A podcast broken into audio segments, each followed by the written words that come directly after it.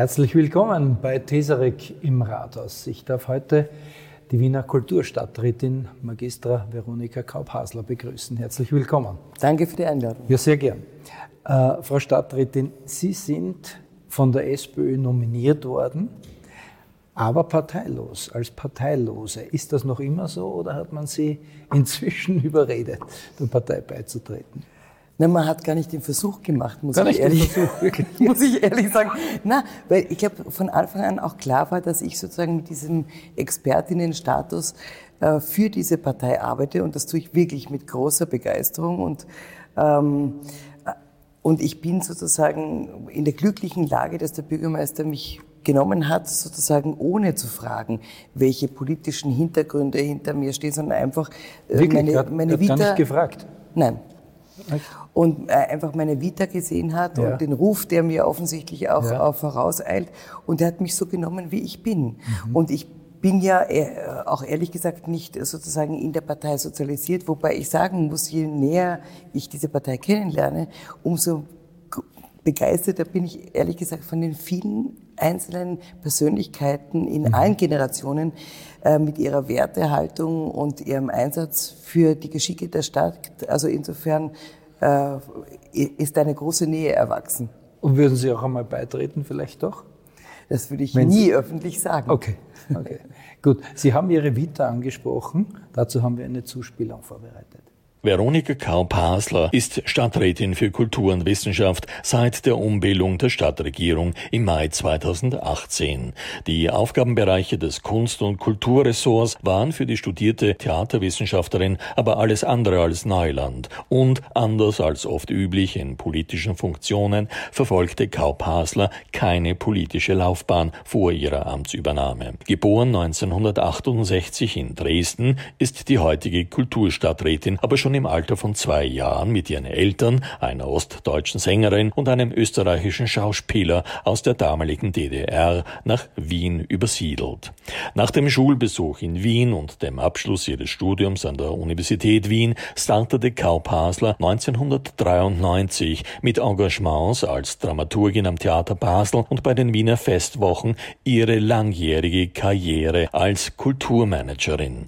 Unmittelbar vor ihrer Bestellung zur Wiener Wiener Kulturstadträtin war Veronika Kaup-Hasler fast eineinhalb Jahrzehnte höchst erfolgreiche Intendantin des Gegenwartskunstfestivals Steirischer Herbst. Der Wechsel der Seiten aus der Kunst- und Kulturszene in die politische Funktion als Kunst- und Kulturstadträtin dürfte ihr daher nicht allzu schwer gefallen sein, und Forderungen der Wiener Kulturschaffenden ließen dann auch nicht lange auf sich warten.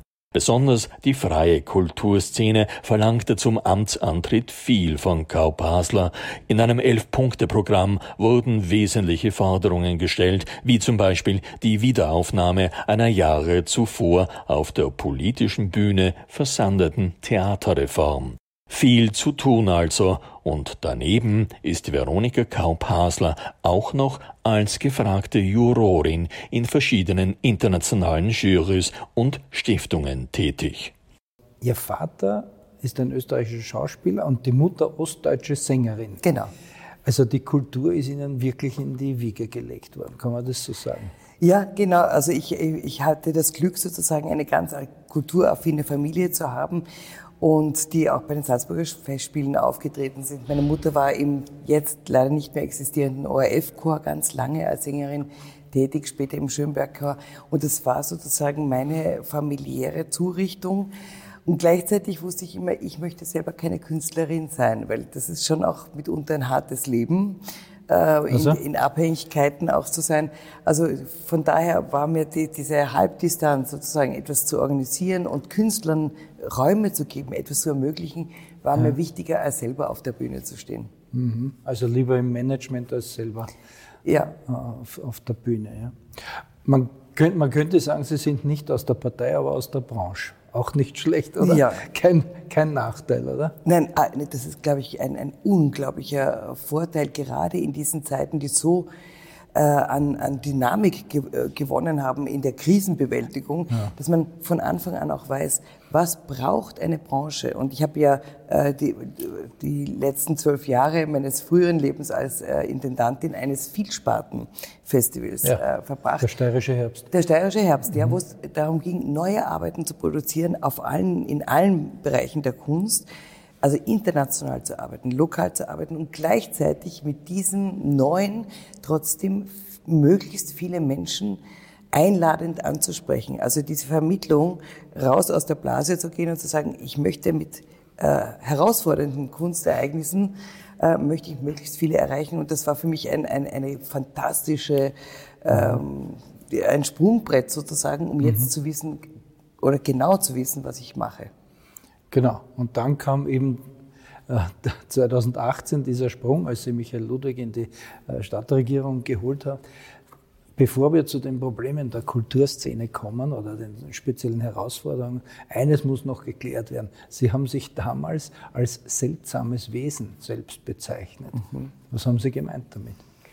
Ja, ich will sagen, das bin ich noch immer. Ja? Also immer, also leicht, ich liebe es, leicht neben der Spur zu sein, sozusagen. Also ein, ein, bestimmtes Rollenbild nicht vollständig auszufüllen. Ich könnte es auch gar nicht. Also ich bin sicher auch eine relativ eigenartige äh, Politikerin, aber ich stehe dazu. Also ich mag das.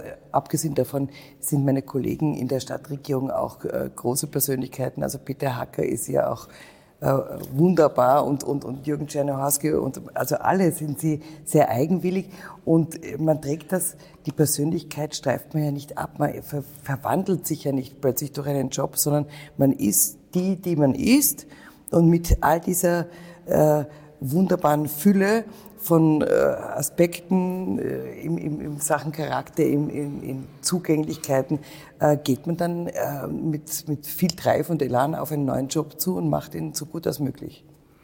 Dann kommen wir jetzt äh, zu den spannenden inhaltlichen Themen äh, Ihres Ressorts.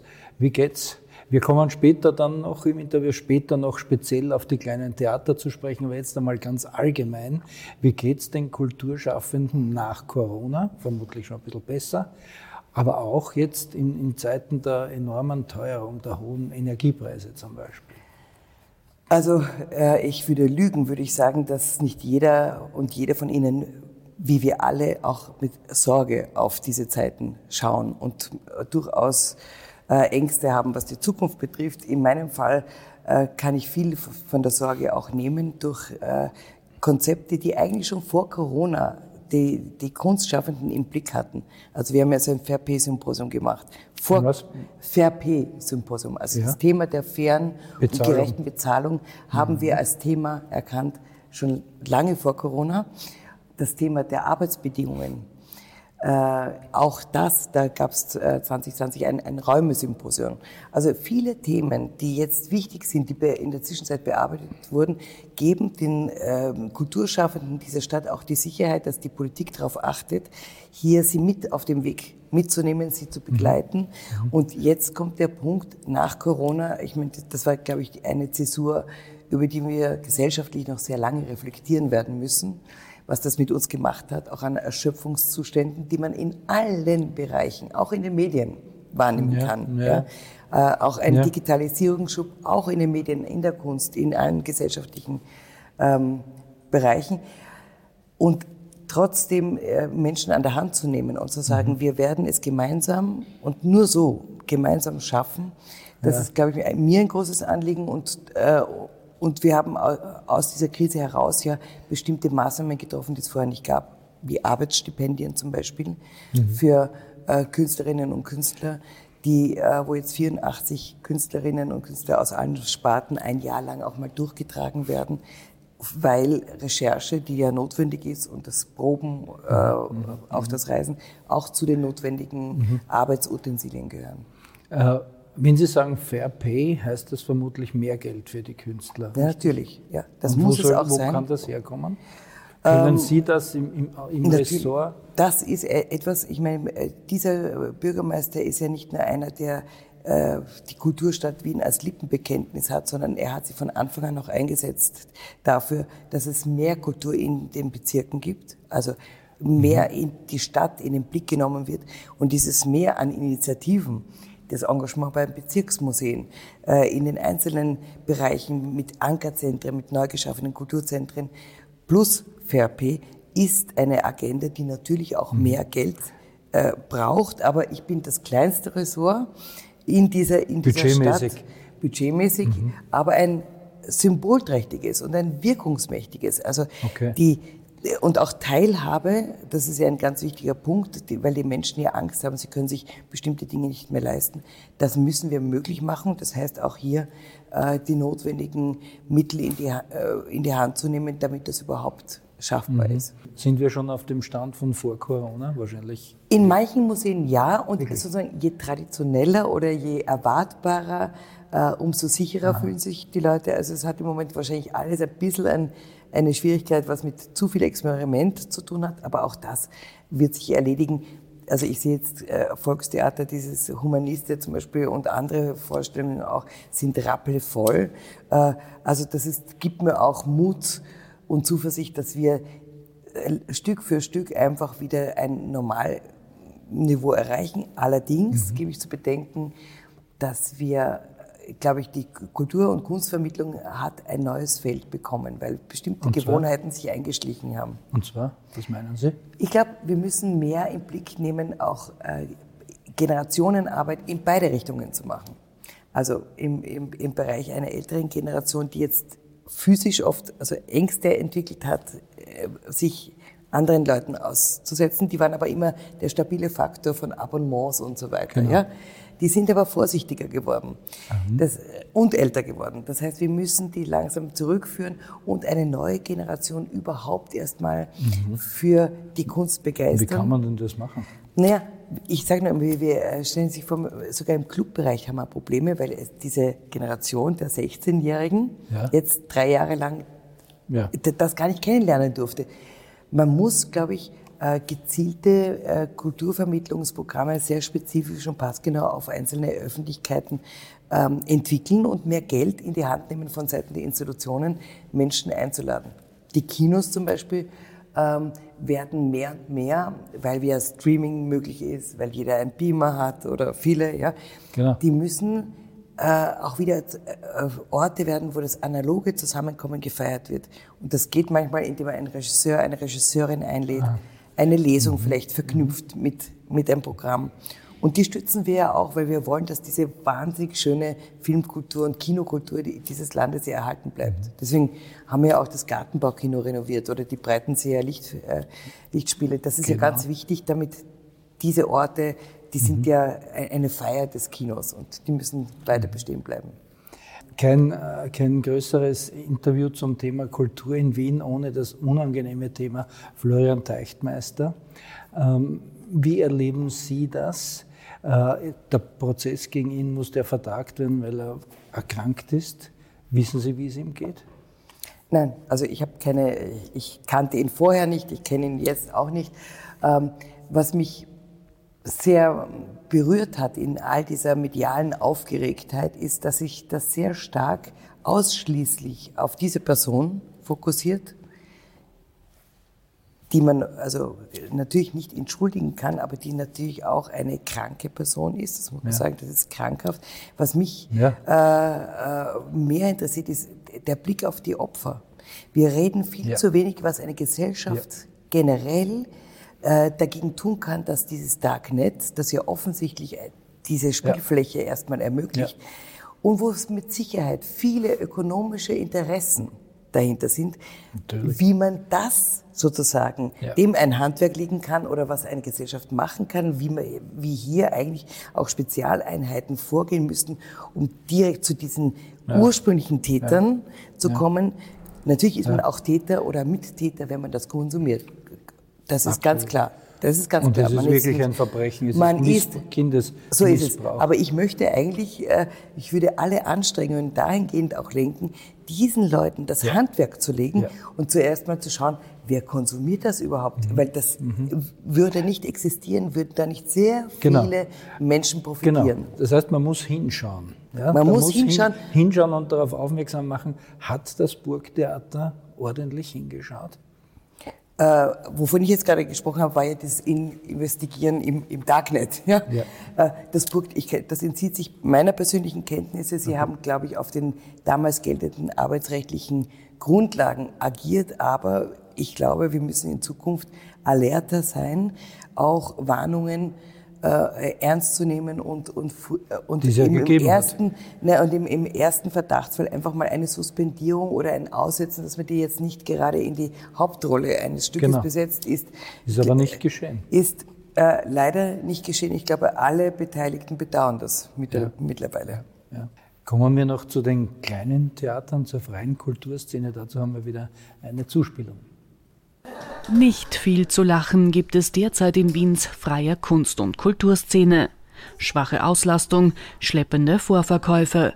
Zwei von drei Sesseln bleiben etwa derzeit in der Kulisse in Hernals leer. Es ist für uns relativ bis sehr problematisch, äh, da wir mit steigenden Energiekosten zu kämpfen haben, nach wie vor mit äh, Corona. Die Branche hat quasi Long Covid, weil die Besucherzahlen nach wie vor nicht sehr gut sind und wir wissen nicht, wie es ohne Unterstützung weitergehen soll. Tatsächlich ist so, dass bei vielen Veranstalterinnen und auch Musikerinnen und Kabarettistinnen äh, das geflügelte Wort halb voll ist das neue ausverkauft äh, gesprochen wird.